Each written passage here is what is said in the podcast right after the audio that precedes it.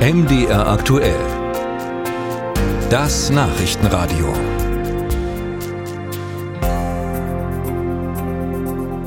Unsere Sicherheit und der Frieden fallen nicht vom Himmel, sondern sind bedroht. Und die Bundesregierung hat deshalb lange an einer nationalen Sicherheitsstrategie gearbeitet und die gestern vorgestellt.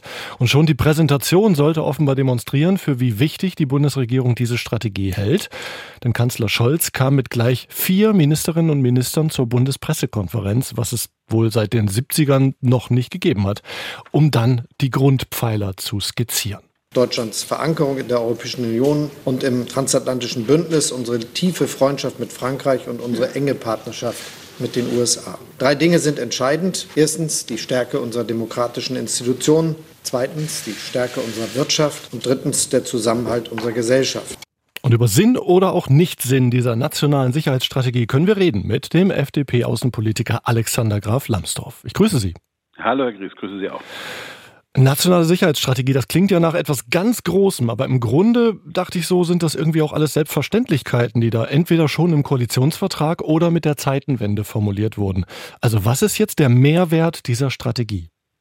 Das ist eine Strategie der gesamten Bundesregierung. Und das klingt jetzt erstmal ein bisschen technisch, ist aber wichtig, weil früher haben das nur die Verteidigungsminister aufgeschrieben in einem sogenannten Weißbuch.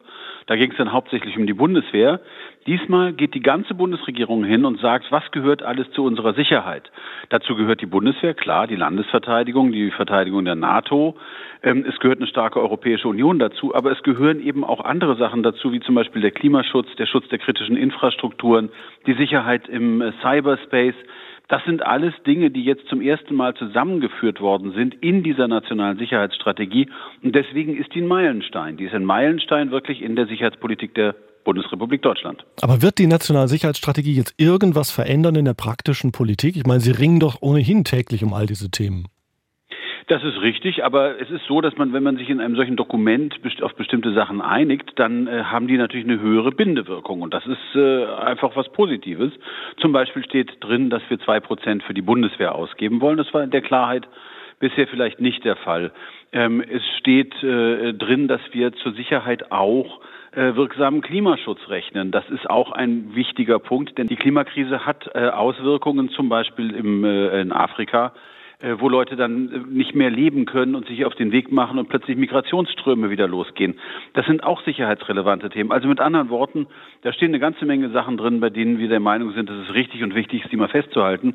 Und das Ganze natürlich vor dem Hintergrund des Krieges Russlands äh, in der Ukraine. Da ist äh, gerade was die Bündnisfähigkeit unserer Mitgliedschaft in der NATO angeht, auch eine sehr klare Sprache drin, die so auch im Koalitionsvertrag noch nicht drin war. Hm. Wenn Sie schon gerade das Thema Geld ausgeben ansprechen, dann möchte ich da gerne bei bleiben. Also wir müssen ja viel mehr ausgeben für militärische Rüstung äh, oder auch um Produktion von Arzneimitteln oder Zukunftstechnologien zurückzuholen nach Europa. Das alles kostet viel Geld und dafür ist Finanzminister Lindner zuständig und der ist hauptberuflich knauserig. Äh, sind Sie denn bereit als FDP all diese Sicherheitsfaktoren zu finanzieren?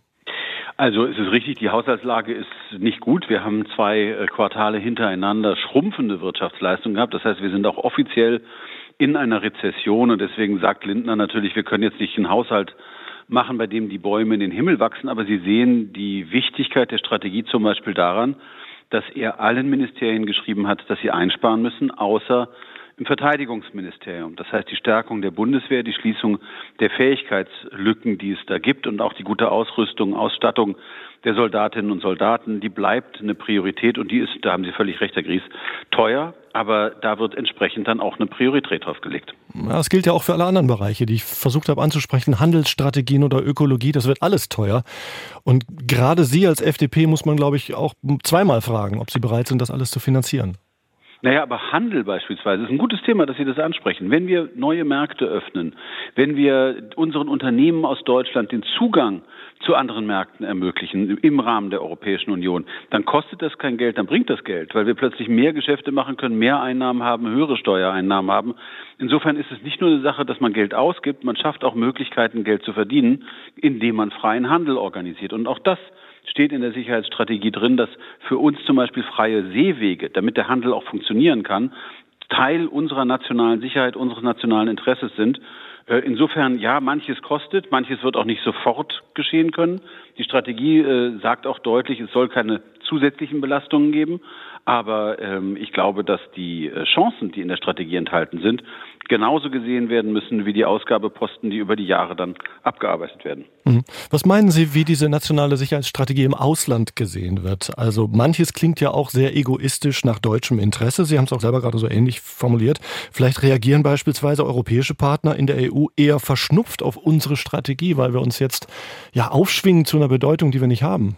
Das ist eine ganz interessante Frage, Herr Gries. Ich habe äh, am Rande des äh, FDP-Parteitages laden wir immer die Diplomatinnen und Diplomaten ganz vieler Länder ein und machen mit denen ein, ein Treffen, um ein bisschen über Außenpolitik zu reden. Wie sieht die FDP äh, die internationale Politik? Wie soll sich das entwickeln? Und ich kann Ihnen nur sagen, die warten alle total gespannt darauf. Und wenn sie den Text bekommen, und ich habe ihn ja schon durchgelesen, dann werden die äh, sehr beruhigt sein. Denn das Bekenntnis, und das haben wir vom Bundeskanzler ja eben auch gehört, zur transatlantischen Freundschaft, also mit den USA und vor allem zu unserer starken Verantwortung im Rahmen der Europäischen Union und in den Vereinten Nationen steht alles drin. Das heißt, wir bekräftigen hier Positionen, dass Deutschland ein verantwortlicher Akteur im internationalen System ist, also eine nationale Sicherheitsstrategie, die unsere Interessen und unsere Werte mal definiert, die schafft für andere Länder mehr Klarheit darüber, wo Deutschland herkommt und wo Deutschland hin will.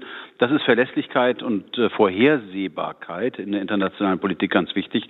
Insofern glaube ich, werden unsere Partner da sehr positiv darauf reagieren. Wäre es nicht besser, wir hätten gleich von Anfang an eine europäische Sicherheitsstrategie formuliert?